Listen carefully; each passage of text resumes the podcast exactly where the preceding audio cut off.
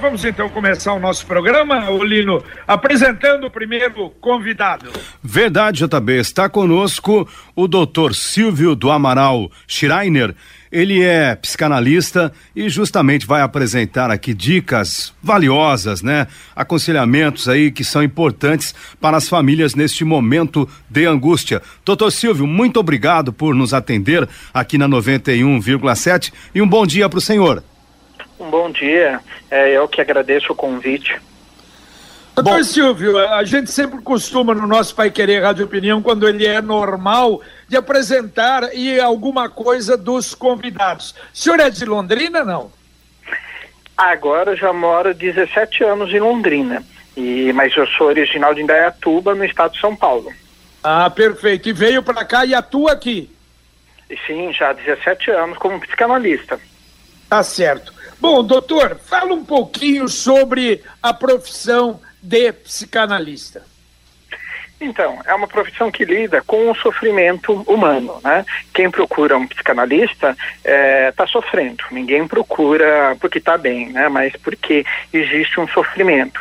Só que ele é uma parte da medicina diferente, porque na medicina normal ela é orgânica, ou seja, é um problema no corpo, onde é identificado, é feito o diagnóstico e é tratado. Então, é uma coisa concreta no corpo, por exemplo, um problema cardíaco, um problema pulmonar, um braço quebrado e tal. Agora, na psicanálise, trata justamente da mente, que é aquilo que é percebido, que é sentido. Então, ele não é visto tão rapidamente e não diretamente, mas a pessoa vai sentindo que ela não está vivendo bem a vida ou que ela está vivendo é muito reduzido, né? Ela poderia viver melhor, ela tem condições de viver melhor, só que ela não está feliz. Está tudo às vezes até bem é, na, na, vida financeira, profissional, é, relacionamentos, mas ela não está bem, ela não está feliz. E também há aqueles casos mais clássicos, como de pessoas que estão extremamente ansiosas, depressivas, síndrome de pânico. Então, tudo aquilo que mexe com a cabeça das pessoas, que faz com que as pessoas, às vezes, fiquem em terror ou em depressão, e é isso que a psicanálise trata. Doutor, e neste momento em que muitas famílias estão, neste momento, dentro das suas casas, isto pode aumentar esta situação, às vezes, de uma angústia, de uma dificuldade até é, de relacionamento, um sofrimento? Completamente. Até porque nós somos né, convidados, né, temos que ficar nesse isolamento para que existe um problema real, né, que é se contaminar com o vírus, é algo que é extremamente contagioso, né? Então, quanto mais a gente evita, mais a gente vai segurando esses contágios e se preservando. E só que ao ficar em casa, o que que acontece? A gente fica com a nossa própria mente. E às vezes aquelas angústias que a gente já tinha, que a gente já carregava durante anos, que no dia a dia passam despercebidas, começa a surgir com tudo. Então, vem com toda a força a, as nossas angústias, as nossas depressões, os nossos medos. Então, e ainda mais quando a gente fica confinado ou sozinho, a gente fica imaginando um monte de coisas, ou às vezes com outras pessoas, vai tendo esses problemas de relacionamento, onde é, um cobra do outro, uma posição, um é, desconta as frustrações no outro. E aí que começa toda essa angústia. Porque o mais é, problemático ainda é que fica, tem duas pandemias. A pandemia do vírus, que é um problema real, concreto. Ele existe lá fora. Existe também a pandemia, ou seja, esse pânico que a gente vai vivendo e que muitas vezes a gente não sabe se preservar. E não sabe até para onde vai, né, doutor? Agora, tem alguma, alguma orientação para enfrentar essa rotina da quarentena? é preciso é, duas coisas principais, né? Paciência e tolerância, né? porque a realidade, no momento, ela é extremamente frustrante. Nós não temos como fugir disso, a gente não tem controle sobre a realidade. Ninguém gostaria que estivesse nessa situação, né, nessas condições. Mas não é a gente que escolhe, a condição se impõe, a realidade, a vida se impõe. Então, quando isso acontece, o que a gente precisa é aprender a tolerar a frustração. Com o quê? Com paciência, ou seja, dando tempo ao tempo, suportando esse tempo, e a tolerância, ou seja, suportando o que tudo isso nos impõe, o, a, o contato, o menos contato com o outro, é, menos possibilidades de ir e vir, às vezes sofrendo medos né, em relação ao trabalho, etc. Então, é preciso muita tolerância. E também ter em mente de que uma hora isso vai passar. A gente nunca sabe quando, às vezes pode demorar um pouquinho mais, mas tomara que seja menos. Mas não vai ser para sempre assim. Então, é importante ter em mente que isso passa, porque se a gente tem isso em mente, a gente consegue se segurar melhor, com mais sanidade. Doutor, agora é interessante, né? Porque invariavelmente a gente reclama, poxa vida, eu não tenho tempo. E agora o tempo está sobrando. Só que a recomendação é que para a gente ficar dentro de casa. E esse tempo ocioso e essa dificuldade que se apresenta do encontro consigo mesmo, parece que são barreiras que também requerem hum, talvez um, um pouco de introspecção até. Exatamente. Porque as pessoas reclamam muito que não tem tempo. Agora elas têm. Só que a questão é que elas não sabem como utilizar esse tempo. Porque é difícil a pessoa ficar consigo própria. Porque na maior parte das vezes, todas as nossas distrações, tudo aquilo que a gente busca para o prazer, tem a ver com algo externo. A gente sair, a gente ir numa boate, né, numa discoteca, ir num barzinho, é sempre uma atividade externa, ou seja, fazer alguma coisa. Agora, não é de fazer, mas é de ficar. Claro que a pessoa pode arrumar muitas atividades para fazer em casa, desde leitura, consertar coisas de casa, enfim, cozinhar e por aí vai mas na maior parte do tempo a pessoa vai ficar com ela mesma. E a gente nunca foi educado para isso, porque a gente tem uma educação intelectual, formal, né, da escola acadêmica, mas a gente não tem uma educação emocional de poder ficar consigo próprio. Então muitas pessoas não conseguem ficar consigo próprias, elas começam a se assustar com os próprios sentimentos, que elas começam a se dar conta. Tanto que eu percebi o seguinte, nessa semana é, eu moro numa região que tem bastante prédio. E uma pessoa colocou o som, mas assim, extremamente alto. Não era só um som alto, mas parecia que a pessoa estava desesperada. E aí eu ficava vendo e a pessoa começou a cantar lá da varanda dela, até ah. Uma gritaria. Mas parecia que esse som era para abafar até mesmo o que ela estava sentindo. Não era um som alegre, não era uma alegria ou um, passa, um bom passatempo, mas ela está extravasando Exatamente, mas ela estava abafando o que estava sentindo. Porque é, eu atendo ainda muitos pacientes de, de maneira online, né? Até porque estou evitando fazer o contato no consultório, porque no consultório entra gente, sai gente e acaba sendo um pouco perigoso, tanto para os próprios pacientes quanto para mim. Mas então, mesmo online, é, eu estou percebendo que as pessoas estão falando, eu não sei o que fazer comigo porque é essa angústia, elas não sabem como ficar com elas mesmas, como ficar é, de uma maneira mais tranquila. Porque elas Agora, do, doutor, veja, veja bem, nós, nessa quarentena nós temos várias situações. Quer dizer, o cidadão, o idoso que está sozinho, aí vai para o lado da solidão, mas temos também as famílias, o marido, a mulher, as crianças, os filhos. Quer dizer, qual seria a situação mais difícil? Olha, não tem uma resposta para isso, qual seria a situação mais difícil. O que eu diria é, quem tem menos desenvolvimento mental vai estar passando por mais dificuldade. Ou seja, famílias que têm um desenvolvimento mental maior, elas vão conseguir tolerar, claro, com dificuldade, mas elas vão conseguir tolerar. Se elas não tiverem um desenvolvimento mental, ou seja, paciência, tolerância, um, um, certo contato com a realidade de que as coisas vão passar, elas vão passar com muito mais dificuldade. E a mesma coisa com idosos, porque tem idosos que conseguem ficar só, de fato, de uma maneira saudável, e tem aqueles que não conseguem. Doutor, uma crise de choro às vezes é bom para extravasar ou é um mau sinal? Tudo depende da frequência. Uma hora ou outra a gente vai chorar mesmo. E outra coisa, a gente não pode ser feliz toda hora. Essa história de que a gente tem que ficar feliz toda hora é uma bobagem muito grande. A gente não fica feliz toda hora.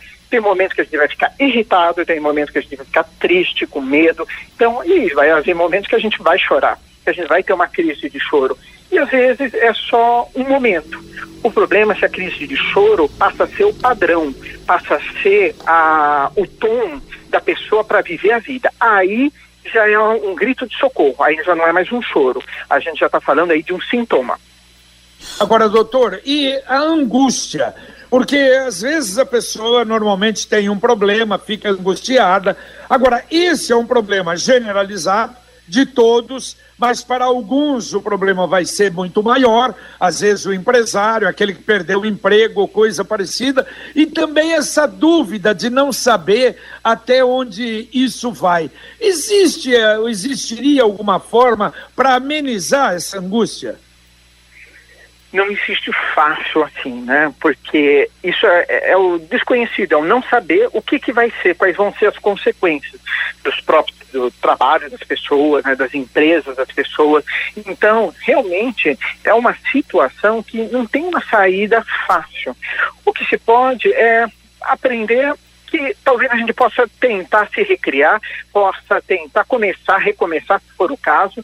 Eu sei que é duro, né? Não, não é tão gostoso de ouvir isso, mas é a realidade, porque não existe uma saída fácil, né? não existe uma mágica que a gente possa fazer para que essa angústia não exista e que essa realidade também não exista. Então, é muito duro isso.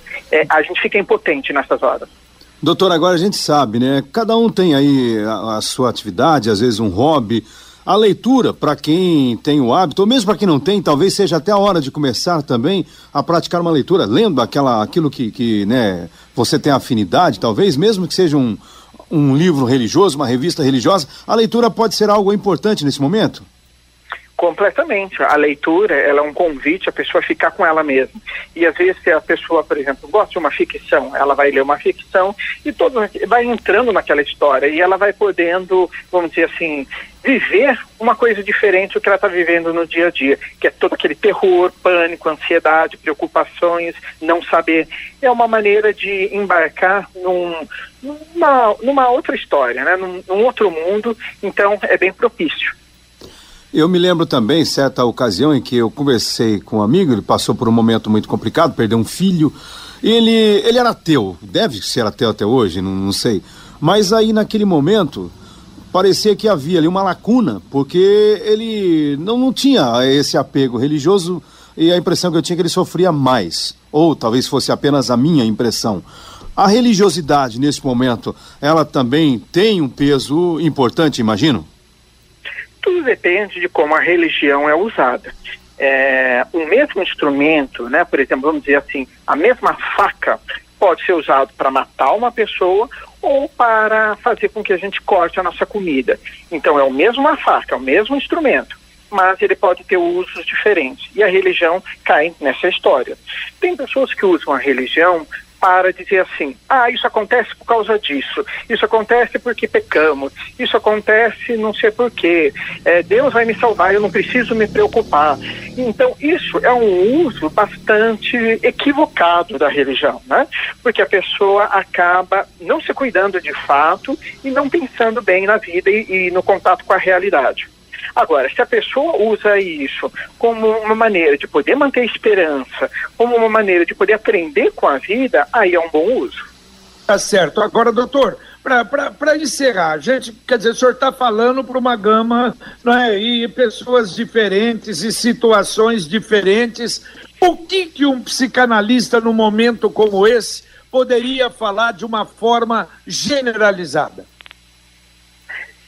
Para aguentar, né? Para aprender a suportar. Eu me lembrei é, de uma situação, de um, de um que eu li num livro, um relato verídico, né? Ou seja, aconteceu de verdade, de um náufrago.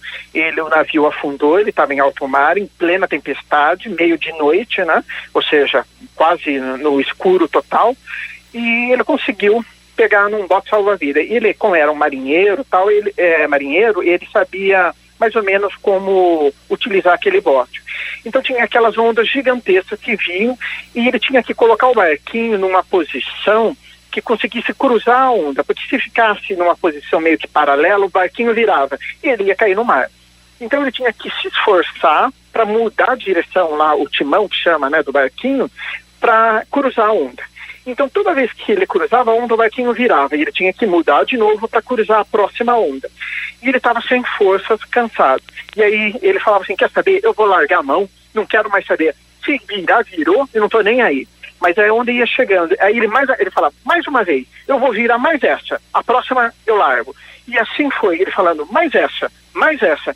E ele sobreviveu para contar essa história. Tá Ou seja, só mais uma, né, doutor? Sim, mais uma tolerar minuto minuto, hora a hora. Tá certo. Doutor Silvio do Amaral Schreiner, muito obrigado pela sua presença mais uma vez aqui na Pai Querer. Um bom final de semana para o senhor. Para vocês todos, também um bom final de semana e eu agradeço o convite. Bom, daqui a pouquinho, na segunda parte do nosso Pai Querer Rádio Opinião Especial, a presença do padre Rafael Solano, pároco da Catedral. O novo coronavírus é parente do vírus causador da SARS. Pacientes com doenças mais debilitantes têm menos capacidade de acabar com o vírus, aumentando o risco de ele cair na corrente sanguínea, atingir os pulmões e provocar pneumonia. Asmáticos, pessoas com doenças do coração, fumantes, diabéticos, além, é claro, de idosos, são alguns dos grupos de risco que estão mais suscetíveis a pegar a Covid-19. Por isso, é muito importante estar com a imunidade em dia e sempre se prevenir, higienizando principalmente as mãos. Uma campanha emissoras de rádio do Brasil. Agora Muito são bem, 11 horas 21 parte, minutos. Lino Ramos, vamos então para o segundo convidado, Lino. Legal, JB. Está conosco agora o padre Rafael Solano, que é o pároco da Catedral de Londrina. Está no coração da cidade neste Londrina, da cidade de Londrina, que neste momento um tanto que mais quieta, um pouco mais apreensiva. Bom dia, padre. Bom dia, Lino. Bom dia, JB. Bom dia, queridos ouvintes da nossa família Pai Querer 91,7. Tudo bem com vocês? Tudo, Tudo bem, graças a Deus. Estava, estava deixa eu começar até. Estava ouvindo Quarentena. O muito bom. Ah, desculpe, padre, padre Rafael. Deixa eu começar. Quarentena 40 na história da igreja, nós temos em muitos momentos, os 40 anos do Egito, depois os 40 anos também do novo exílio, 40 anos de, de, de, de Cristo tentado no deserto. Quer dizer, nós estamos numa quarentena, Padre Rafael. O número 40 na expressão bíblica é um número muito significativo. É um número que traz consigo, em primeiro lugar, uma experiência de encontro com Deus é um número pautado pela saída do Egito para alcançar a terra prometida 40 anos. Também 40 dias de Cristo no deserto, se preparando para a sua missão. Então podemos dizer que tem essa simbiose. É tempo de crise, mas é tempo de vida nova. É tempo de dor e de sacrifício, de pragas e de tormentos, mas também é um tempo de uma grande ressurreição, de uma grande experiência que transforma todo o entorno. É um número muito, simbolicamente falando, é um número muito inovador e renovador na nossa experiência de fé. Então, a quarentena também, dentro deste âmbito, nos cuidando e nos preservando, será um tempo de renovação e de nova experiência de todos aqueles que façamos e sigamos diretamente as indicações dadas pela ciência e pelo Ministério de Saúde, pela Organização Mundial da Saúde. Difícil, sim, porque são 40 dias mas o tempo de ressurreição será um tempo para sempre, não? Pois é, padre. Ontem, inclusive, na homilia do Papa, nós tivemos o exemplo da fé. Né, da, da, da, Jesus Cristo, segundo a, as informações que a gente acompanhou, é, talvez seja a única passagem ali bíblica onde Jesus está dormindo. Ele está dormindo e os marinheiros aflitos num barco, numa tempestade. Agora há pouco, inclusive, o doutor Silvio também citou este exemplo, né, de um, de um náufrago na tempestade. E Jesus realmente vem ali para cobrar das pessoas a fé. E eu gostaria que o senhor falasse, então, da importância da fé. Nesse momento, de repente, bate aquele desespero, gente, e agora? O que, que eu vou fazer? E, e você olha assim, falando, mas será que eu vou morrer? Será que eu vou pegar o coronavírus? O que vai acontecer com a minha família? E daí? Olha, Lino, veja, não sei qual foi a imagem que mais impactou você ontem pela Rádio Vaticana, pela televisão vaticana, mas eu fiquei até hoje com uma imagem na minha cabeça. O Papa, no meio da chuva romana, subindo o sagrado em direção do lugar onde ele ia proferir a sua meditação. Essa imagem foi muito marcante. Um homem com sérios problemas de movimento, um homem com um pulmão, com 83 anos de idade, um homem com um rosto abatido, sofredor, chega e diz para todos nós: estamos na noite. Durante a noite muitas coisas não se enxergam, mas temos uma única certeza: o Senhor está na proa, o Senhor está bem lá na frente e lá ele está tranquilo e sereno, porque sabe que nós devemos passar por estas situações. Todos nós sabemos, na nossa grande ou mínima experiência, que a história da humanidade, ao longo dos séculos, sempre passou por pestes, pandemias, guerras, dificuldades. Parece-me a mim que às vezes a nossa memória histórica está ficando cada vez mais curta, e sobretudo desde o âmbito da fé. Eu gosto muito dessa historinha de Don Albano. Don Albano me ensinou muito com as suas historinhas. Dizeram que convidaram o padre para fazer uma oração para que começasse uma chuva, porque fazia três anos de estiagem, não caía uma gota d'água. Foi toda a cidade. O único que levou um guarda-chuvas foi um menino, mais ninguém, nem sequer o padre. Então, onde está a nossa fé? Nós vamos passar por tribulações, claro que sim.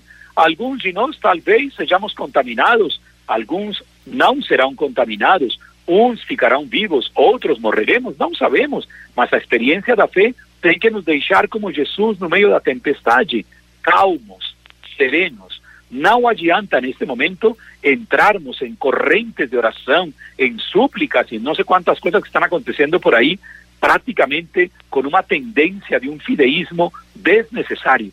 A barca está sofrendo rachaduras, a barca está sendo azotada pelo vento, a barca está sendo praticamente acorralada no meio de tantas situações, mas o Senhor está conosco e não temos por que perder a paz. Agora, o Padre Rafael, o senhor falou desta, da imagem do, do Papa Francisco, mandei até no seu WhatsApp aí o que eu recebi, quer dizer, a fotografia dele subindo na chuva, né, a, a, a, até onde o altar foi montado ali no, no, no em cima da, da basílica, e a frase é muito bonita, não era apenas um homem cortando a solidão, éramos todos nós em busca do Senhor. Veja, JB, eu posso lhe dizer com todo, com todo o meu espírito, nunca antes na vida uma imagem me tinha tocado tanto.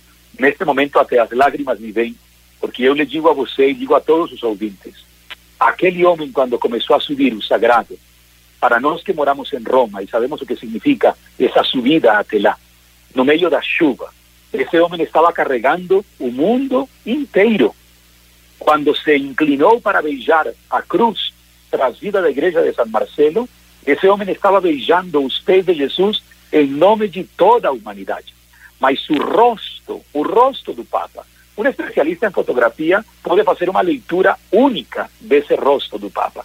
Na hora em que abençoava urbe et orbi todo o mundo inteiro, o Papa estava dentro de uma angústia, mas sereno. Sabia que estava com Cristo e que nada iria acontecer. Então, para mim, foi muito significativa essa subida até a Basílica de São Pedro no meio da chuva. Muito mais que qualquer outra palavra, muito mais que a belíssima homilia, muito mais do que a própria bênção, ver esse homem subindo a montanha vaticana nessa atitude. Isso para mim foi muito marcante, já também. Olha, padre, e a gente costuma às vezes também, né, nesse momento de sofrimento, olhar, ou pelo menos precisamos tentar olhar para o outro lado, para outros lados, para quem está sofrendo mais. Se nós aqui estamos nesta angústia, nesse sofrimento, eu fico, por exemplo, imaginando ah, o que está passando, por exemplo, com o povo italiano nesse momento, com o povo espanhol, o povo italiano, porque foi o primeiro a ter realmente este sofrimento, dezenas de mortos num dia só, os corpos sendo retirados. Eu acho que é algo para a gente pensar também no sofrimento do outro, para tentar ganhar força nesse momento, não seria? Lino, ninguém se salva sozinho, ninguém sofre sozinho, ninguém passa por este mundo sozinho. O isolamento ou distanciamento é simplesmente físico não estamos falando de nos distanciarmos dos outros, muito pelo contrário, você o acaba de dizer muito bem. Temos que entrar na vida dos outros. Por exemplo, pensa na família do rapaz Andrea, de 26 anos. Sabe quem o sepultou? Foi sepultado pelo Serviço de Sepulturas Públicas de Bérgamo, porque nem os pais podem aproximar-se. Essa, essa, por isso eu digo, a semiologia é uma ciência que nos coloca a todos com o coração diante do outro. Sempre na minha frente tem alguém que está sofrendo muito mais do que eu. Tem alguém que está passando necessidades muito mais fortes do que eu. A nossa arquidiocese, por isso, mobilizou as casas de retiros, os seminários, para acolher o pessoal de rua. Porque muitas vezes nós pensamos, puxa vida, mas eu tenho que ficar 40 dias em casa, como é que é isso? E saem correndo, e saem dizendo coisas desnecessárias. Do meu lado, tem pessoas que não têm casa, não têm lugar onde ficar. Do meu lado, na esquina da Alameda Miguel Blasi, tem mais de cinco pessoas que dormem todas as noites na rua. Esta situação tem que mexer comigo profundamente. Eu digo, aqui está entrando muito bem a frase daquele trapista espanhol, Rafael Barón de Arsajus. Senhor, que nas horas de dificuldades eu pare de me olhar tanto a mim mesmo para que possa enxergar em ti os meus irmãos. Estamos nos olhando demais e estamos pensando que nós que nós não estamos eh, dispostos a dar um pouquinho de sacrifício quando já teve muita gente que se sacrificou. Por isso me parece a mim que a prevenção imediata é a quarentena. É o tempo que o Estado, é o tempo que os médicos nos digam para preservar-nos e para contribuir com um desenvolvimento melhor da nossa cidade, do nosso ambiente e do nosso mundo. Agora, Padre Rafael, para essas pessoas, claro, tem gente que entra em nós falamos agora mesmo com o psicanalista, é, pessoas angustiadas, à luz do Evangelho, como é que, como é que o senhor, como pároco da Catedral de Londrina, como é que o que, que o senhor poderia falar para essas pessoas? Neste momento sempre me vem a expressão de Jesus: Vinde a mim, vós todos que estáis cansados e agobiados, que eu vos aliviarei. Vinde a mim. Então, JB, nós temos que ter certeza, desde o âmbito da fé, que a angústia é uma realidade muito humana. Gostei demais do doutor Silvio quando ele dizia angústias, inúmeras angústias, mas nós não estamos condenados à angústia. A nossa existência não está condenada ao sempre estarmos angustiados. É um tempo, e é um tempo que pode tornar-se muito mais sereno e tranquilo se nós confiamos na presença do nosso Deus, nós sabemos que Ele jamais vai nos desamparar. Às vezes eu fico um pouquinho chocado com algumas cenas que a gente vê aqui pela janela do, do, do meu, do meu apartamento. Gente na rua, JB, Lino, eh, caminhando como se estivesse fazendo praticamente um tempo de, de férias coletivas. Tem gente que passa com uma garrafinha, com uma latinha de cerveja, tem gente que está se reunindo em casa para fazer churrasco. Olha, com todo respeito, foi declarada uma calamidade mundial. É que o que acontece é que muitos de nós não temos a suficiente sensibilidade para entender a densidade da situação. Cálamos, em grego, é muito mais do que desastre. Cálamos é a experiência de não saber que vai vir depois. Por isso, a calamidade pública mexe tão forte na minha vida e na tua vida, porque o que eu estou sofrendo, como dizíamos agora, pode tornar-se um sofrimento ainda maior para ti. Como é possível que eu me torne tão arrogante, me torne tão agressivo, pensando que o problema central é o problema econômico, que o problema central é o problema de desenvolvimento, o problema central é a vida do meu irmão. Neste momento você está na sua casa, Lino está isolado, eu estou aqui na minha casa, porque estamos, como família Pai Querer, acreditando que esta difícil situação vai passar. Claro, seria muito bom que estivéssemos no estudo, que estivéssemos brincando, mas a situação não dá para brincadeiras. Estamos unidos porque estamos atravessando uma calamidade. E sabemos que a calamidade exige e traz consigo sérias restrições. Lembremos o princípio que não é só um princípio cristão, é um princípio jurídico. O fim não justifica os meios. A nossa finalidade é salvar a vida e a vida está por cima de tudo. Então vamos defendê-la com um gesto concreto que pode trazer angústia, sim, ficando isolados pelo tempo que o Estado, pelo tempo que a ciência, pelo tempo que os médicos, pelo tempo que as pessoas que sabem tenham que nos indicar. Pode mudar? Pode mudar. Pode trazer melhoria rápida? queira Deus que sim, mas vamos seguir com a nossa razão e especialmente com a nossa sensibilização, um estado, uma atitude, um comportamento muito mais humano. O padre, tem uma dúvida shakespeariana que me incomoda. Será que a gente vai sair melhor como ser humano de toda esta situação? Lino, eu como sou tão racionalista e sigo tanto Blaise Pascal, eu vou lhe dizer uma frase de Pascal a você e aos ouvintes, não? A nossa grandeza consiste em reconhecer a nossa miséria, viu? Então, quem quiser entender, que entenda. Eh, nós somos verdadeiramente miseráveis, não? Nós somos transitórios. Se nós compreendemos isto, penso eu que as coisas vão tomar um outro caminho. Se não, continuaremos sendo muito arrogantes. E me perdoe que eu diga, mas como sou da família Pai Querer, me sinto livre para dizê-lo. Estou vendo, estou sentindo e estou ouvindo muitas atitudes arrogantes demais. Estamos numa situação muito delicada e não pode ser o consenso aquele que diga a verdade quem diz a verdade neste momento são as pessoas que podem garantir um grande melhoramento para o desenvolvimento da cura, tanto do Covid-19 como de tantas outras doenças. Mas neste caso, em que foi decretada uma pandemia, nós devemos seguir ao pé da letra as indicações daqueles que querem o bem da coletividade. Então, se a sociedade. Ô, padre Rafael, melhor, em razão né, de, do problema todo, em razão da determinação de Dom Jeremias, as igrejas todas fechadas, não há celebrações, pelo menos não é ao vivo de missas. E o que, que o senhor está sentindo? Aliás, a catedral, eu gostaria que o senhor desse até os horários também, repetisse os horários, apresentando pelo Facebook, as televisões também, TV Aparecida eh, e as outras também, com celebrações que são celebrações hoje válidas, não é, Padre Rafael? perfeitamente válida, JB. O nosso arcebispo tem sido muito prudente, tem se assessorado e tem seguido as indicações não somente do Ministério da Saúde, senão também da CNBB, que pediu para manter as igrejas fechadas. Agora, redescobrimos uma parte belíssima na evangelização. Claro, já a Igreja do Brasil é uma igreja de ponta nos canais católicos de televisão e tudo isso, mas cada padre tem criado uma nova forma de comunicar-se com seu povo essa evangelização que não para, não? Então, nós, por exemplo, na catedral, temos todos os dias a missa às sete da manhã. Vou lhe dizer uma coisa, eu também, uma coisa bem simples. Nunca às sete da manhã vi 2.300 pessoas na missa.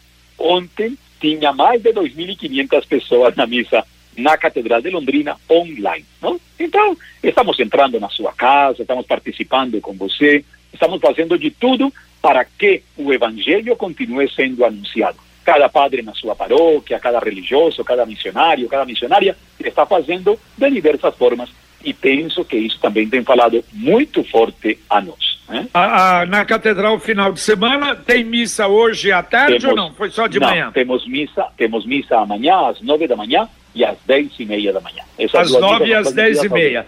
Para encerrar, Padre Rafael, eu gostaria, o que, que o senhor poderia falar, eu gostaria de falar agora para aqueles que estão acompanhando esse momento aqui na, na Pai Querer? Eu gostaria de dizer somente duas coisas. A primeira, a virtude da prudência é a virtude cardeal que guia, ilumina e sustenta os nossos atos. Sejamos prudentes, mantenhamos o critério da prudência para poder agir sem arrogância nenhuma. A segunda coisa que me parece muito mais forte é o evangelho de amanhã, o evangelho de Lázaro. Jesus passa perto do túmulo de Lázaro e chega até o túmulo de Lázaro e chora. As lágrimas de Jesus diante do túmulo de Lázaro o fizeram muito mais humano. Muito mais humano. São João não coloca este gesto simplesmente como um apêndice do Evangelho. Muito pelo contrário. Jesus está derramando lágrimas com a humanidade e, e torna-nos a todos nós muito mais humanos diante da difícil situação que estamos vivendo. Valeu, Padre Rafael. Muito obrigado. Um bom sábado, um bom final de semana para o senhor. Vocês, uma alegria imensa Abraço para você, para a sua família, se você me permite, para todo o pessoal da Paiqueira que está fazendo um trabalho impecável desde aqui.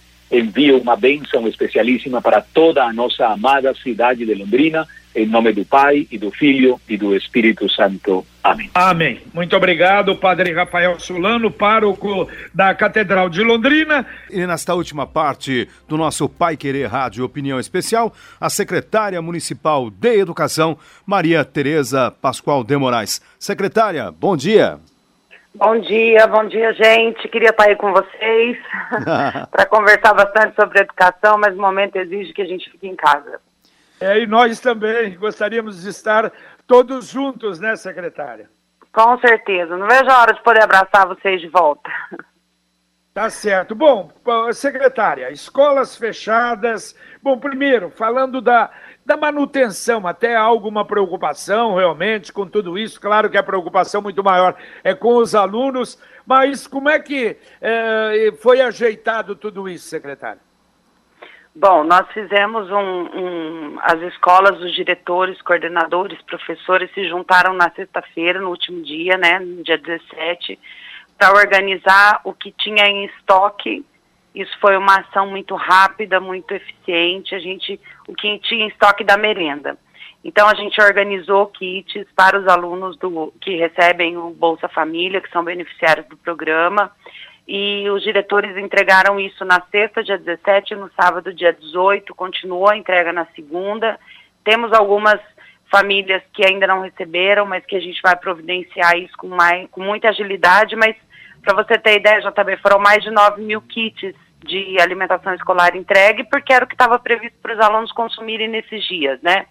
Então a gente fez, não era muito grande, mas era um kit muito bom que dava para as crianças se alimentarem aí, porque a gente sabe que tem uma dificuldade bem importante em algumas famílias e a gente não quer que ninguém sofra mais do que nós já estamos sofrendo nesses dias.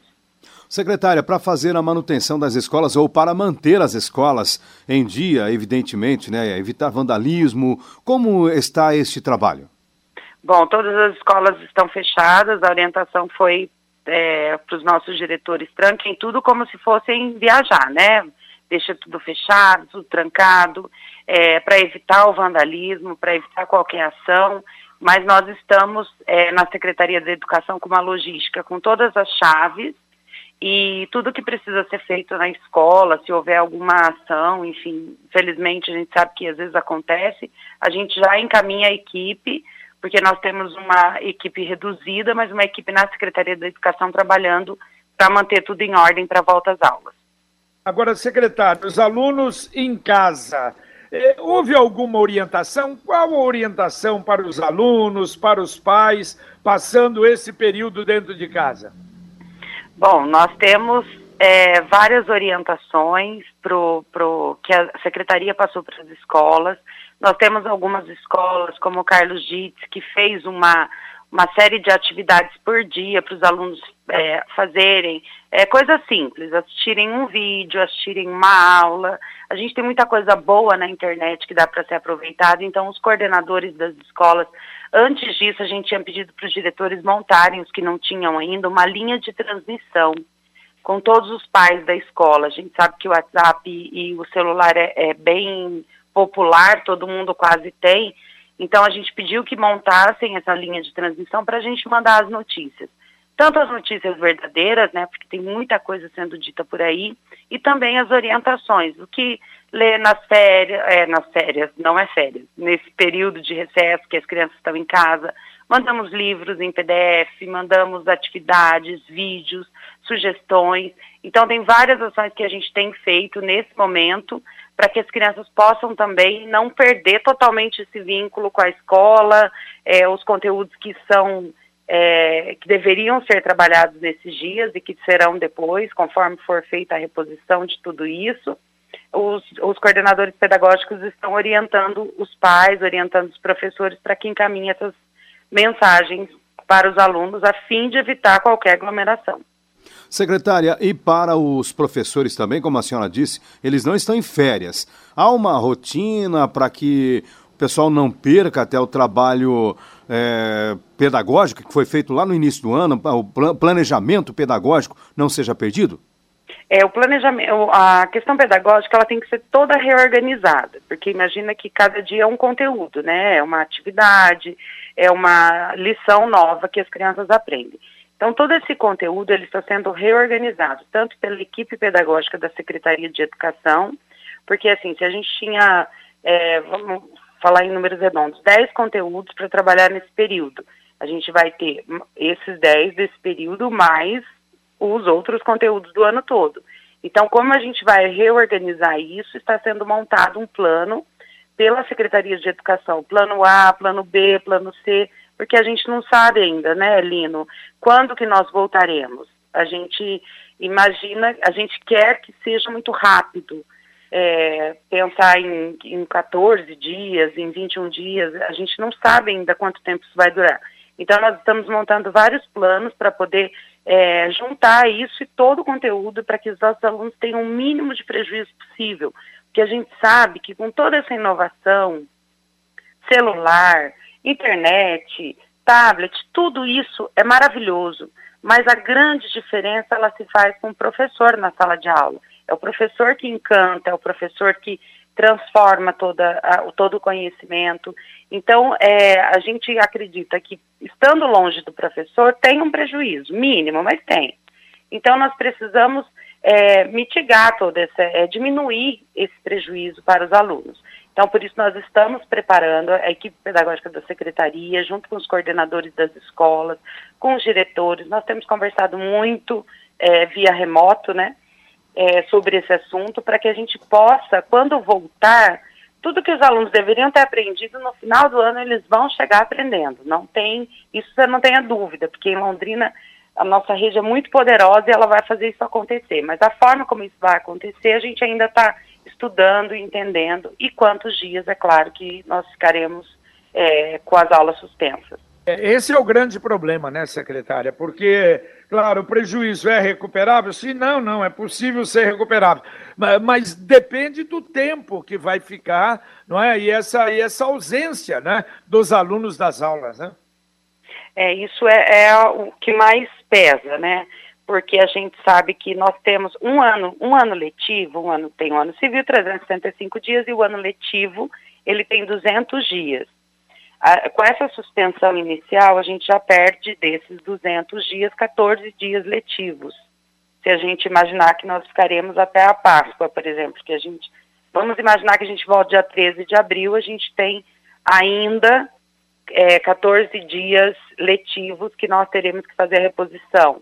É, então, são 14 dias de lição, de conteúdo, quase 10% do, do total de dias letivos. Então a gente precisa trabalhar muito e entender como é que a gente vai fazer isso da melhor forma, de uma forma que seja produtiva também, né? Porque nós não vamos chegar na sala de aula e despejar todo o conteúdo, despejar a lição nos alunos. Então, é por isso que é importante que os pais em casa leiam com os filhos, leiam livros, é, tem muita coisa boa na internet, muitos livros bons, as escolas estão encaminhando sugestões.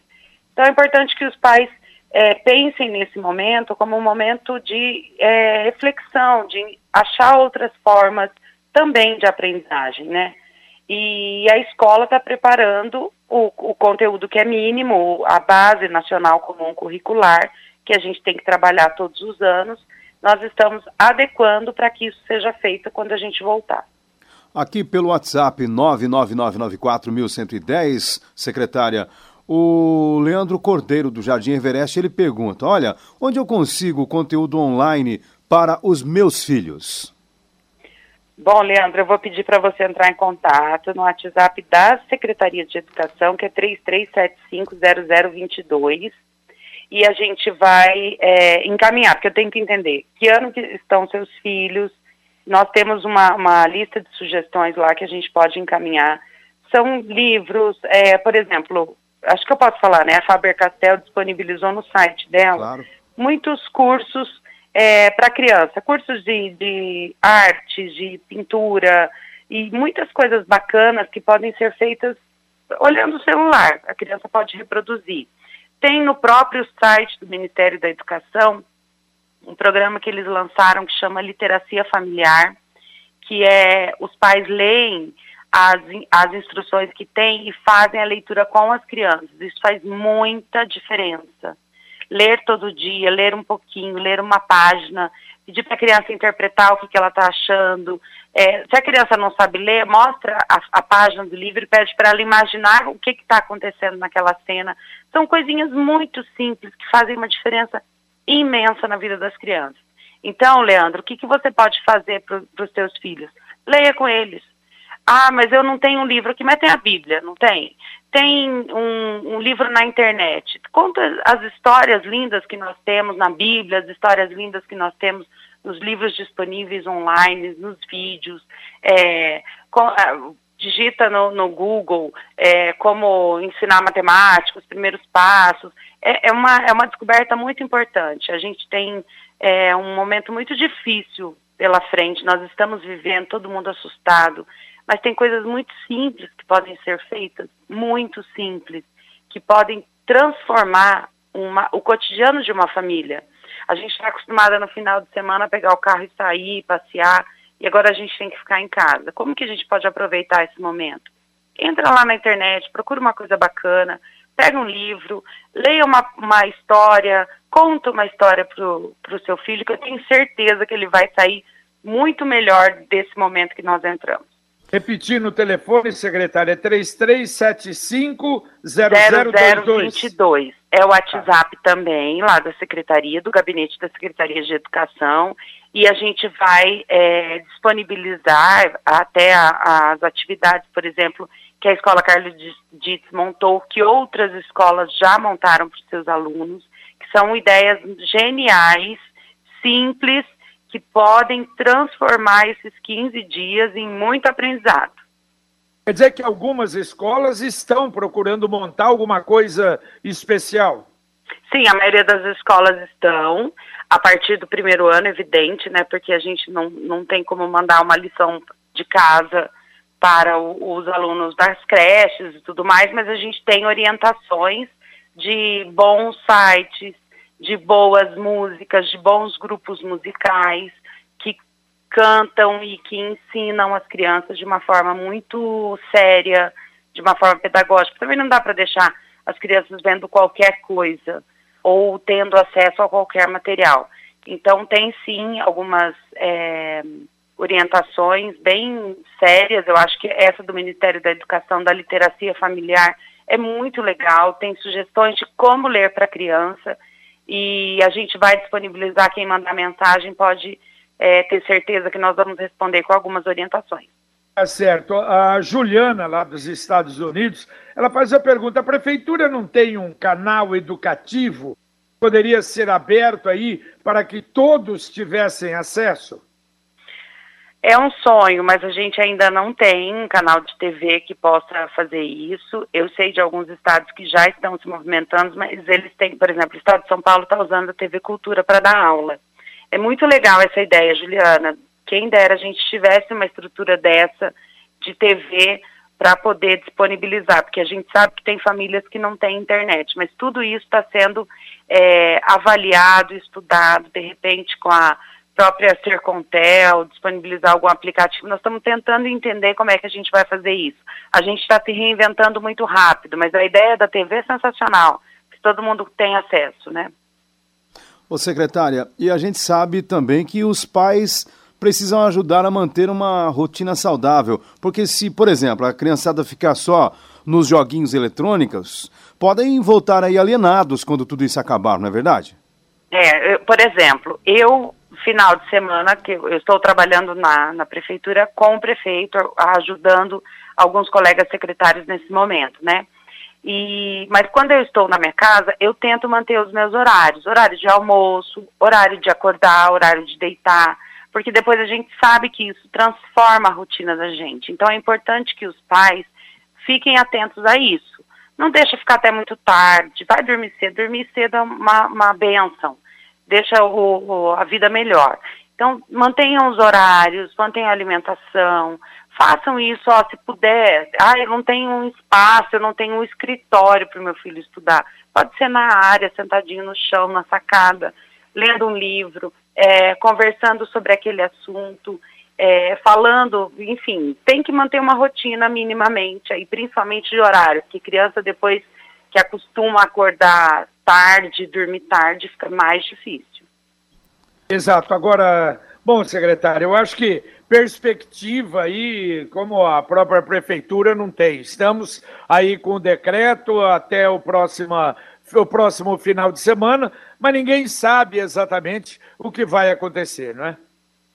Exatamente. Nós estamos torcendo para as escolas voltarem o mais rápido possível. Eu tenho certeza absoluta que todos os professores que estão me ouvindo, todos os pais que estão me ouvindo, querem que as escolas voltem logo, porque é, é, tá, tá muito estranho, tá muito esquisito tudo isso, sem aula, sem criança, sem gente na rua. E a gente quer que isso passe logo, mas a gente tá, todo mundo está disposto a ficar em casa. Acho que Londrina entendeu isso muito bem, nós estamos indo muito bem em toda essa situação. E vamos aguardar, um dia após o outro. Eu estive já conversando com o prefeito hoje, eu tenho conversado todos os dias com a minha equipe, é, avaliando a situação diariamente. Não, as pessoas, ah, vai voltar a aula dia 6, ah, vai voltar dia 13. Ainda não sabemos, gente. Nós precisamos um pouco mais de paciência e os pais precisam estar atentos a essas informações. É, a informação oficial virá do diretor da escola, a informação oficial virá da escola, quando que a gente volta, quando que não volta, o que, que a gente tem nesse momento? A certeza de que nós escolhemos que todos devem viver. Então, nós vamos ficar em casa, nós vamos esperar tudo isso passar, e assim que passar, nós vamos trabalhar muito mais para que as nossas crianças não tenham prejuízo. Enquanto isso, os pais podem ajudar. Como? Leiam, leiam com os filhos, leiam que vocês têm à mão, procurem na internet, procurem coisa boa, procurem músicas saudáveis, conjuntos que, é, que grupos de, de, apresentação de teatro, isso é muito bacana. Quem sabe a gente descobre mais talentos ainda com essa, esse momento de, de reflexão que todas as famílias estão fazendo. Bom, secretária, e é claro, os professores também têm direito à vacinação gratuita contra a gripe? Sim, a partir do dia 16, né, é porque é separado por grupos, a partir do dia 16 de abril, todos os professores podem procurar os postos de saúde. Eles já saíram para a suspensão das aulas com a carta na mão, porque precisa apresentar uma carta para garantir que é professor. Então, a gente já enviou na sexta-feira, antes da suspensão das aulas, a gente enviou a carta para as escolas, os diretores têm que imprimir, assinar, atestando que esses professores são professores né, da rede. E a partir do dia 16 começa a vacinação desses professores. Valeu, secretária, muito obrigado pela sua presença aqui no Pai Querer Rádio Opinião e vamos lá, vamos acompanhando e torcendo realmente para que não tenhamos aí, não é mais a prorrogação e muito tempo desta paralisação toda que é realmente complicada para todo mundo, né, secretária? Bom é fim isso. de semana para a senhora. Obrigada, até mais. Valeu, Lino Ramos. Bom, o ouvinte aqui, Lino, hum. o Vaz Santos, ele disse: JB, a fila agora está no atacadão vindo pela JK. Meu Deus. Quer dizer, é. Mas, Lino, eu fiz um cálculo. Um carro tem. Um carro médio tem o quê? 3 metros, mais ou menos? Acho que sim. Então, Chutando aí. se você colocar 5 mil carros, dá uma fila de 20 quilômetros. É muita coisa, é 5 mil. Por isso, é, a gente vai procurar até, não é ao longo do, do mesmo do bate-bola aí, para ter informação, como é que está o problema. E eu acho que ninguém adianta ir mais para lá, né? Quem está lá esperando que tenha realmente vacina, que dê a vacina para todo mundo, para ser vacinado no dia de hoje, né? É, exatamente, Atabei. Você deve ter visto também aí uma bronca aqui de um ouvinte nosso pelo WhatsApp, porque ele diz o seguinte, que os idosos saíram de casa é. para tomar a vacina, mas aí o que eles estão fazendo? Lotando os supermercados. E aí eu acho que não é uma boa, na é verdade? É, não seria, né? Quer dizer, um dia de folga. Não, então hoje a quarentena foi suspensa para mim. Pode acontecer, né, Lito? Exatamente, até porque os idosos, como já foi dito, é, falamos muito, os idosos representam um grupo de alto risco, precisam se preservar, precisam se cuidar. Até por isso que foi feito o sistema de drive-thru e agendamento para vacinação, para que não houvesse aglomeração. Quem está indo para o mercado à vontade está correndo um sério risco.